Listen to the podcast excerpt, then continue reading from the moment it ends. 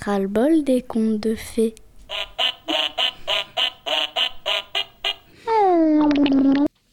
Aujourd'hui, pour notre sélection littérature jeunesse, je vous propose de découvrir un album qui date de 1975 et qui était paru à l'époque aux éditions du Sourire qui mord. C'est le très bel album de Christian Bruel, Anne Galland et Anne Bozelec, Histoire de Julie qui avait une ombre de garçon. Mais avant de vous présenter cet album, un petit mot sur les éditions du Sourire qui mord. Au début des années 70, Christian Bruel crée le collectif Pour un autre merveilleux, qui rassemble des universitaires, des artistes, des psychologues. Alors ensemble, ils étudient la littérature jeunesse de l'époque et s'intéressent en particulier à, je cite, la façon dont elle aborde les thèmes contemporains tels les statuts de la femme et de l'enfant, les représentations du monde du travail et des relations sociales entre individus. Suite à ces réflexions, il publie L'histoire de Julie qui avait une ombre de garçon et fonde la maison d'édition du Sourire qui mord.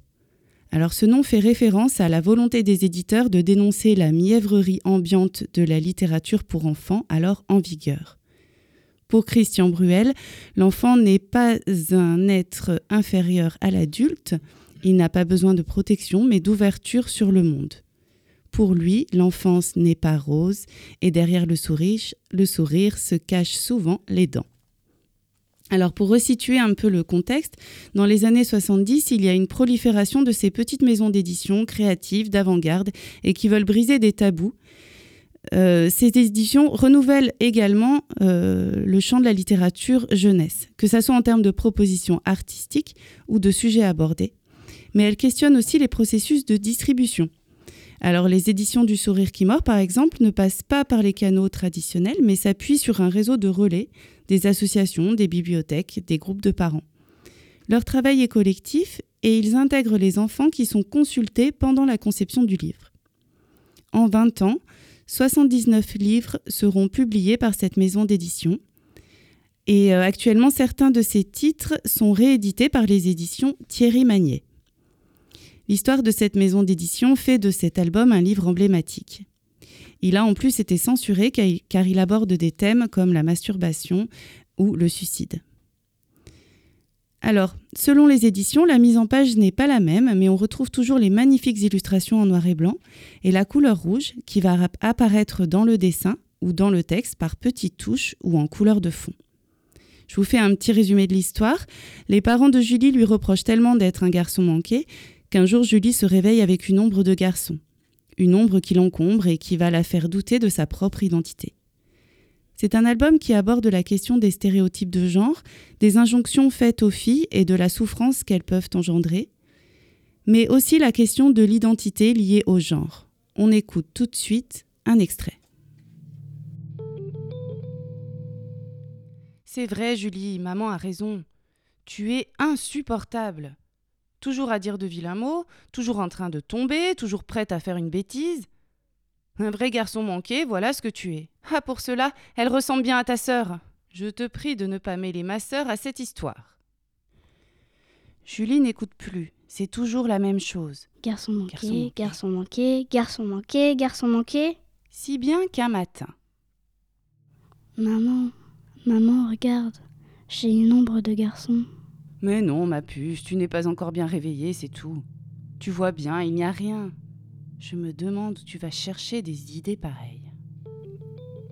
Julie n'avait pas rêvé. Elle a bien une ombre de garçon. Mais, personne, ne veut la croire. Quand une ombre un peu trop sombre vous suit comme votre ombre, non d'un concombre, elle vous encombre. Julie en a assez cette ombre étrange qui tout mélange et la dérange. Que le diable la mange. Dialogue avec une ombre qui ne répond pas. Va-t'en. Tu fais peur à mon chat. Et un garçon, c'est même pas comme ça. Allez, laisse-moi tranquille. Je suis pas comme toi, moi. Je suis une fille.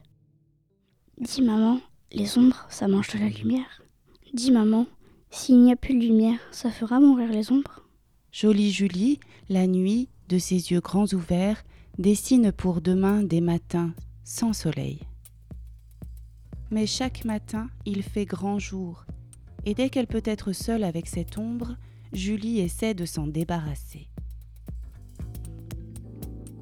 Elle patauge longtemps dans les flaques d'eau. Si cette ombre pouvait attraper une bonne bronchite. Julie serait enfin tranquille. Cours, Julie. Cours, Julie. Ton nom est toujours là. On l'aime bien quand elle n'est pas coiffée comme Julie. On l'aime bien quand elle s'assied mieux que Julie. On l'aime bien quand elle parle moins que Julie. Maintenant, elle ne sait même plus à qui elle ressemble. Même son miroir ne la reconnaît plus. Ce soir, Julie est découragée.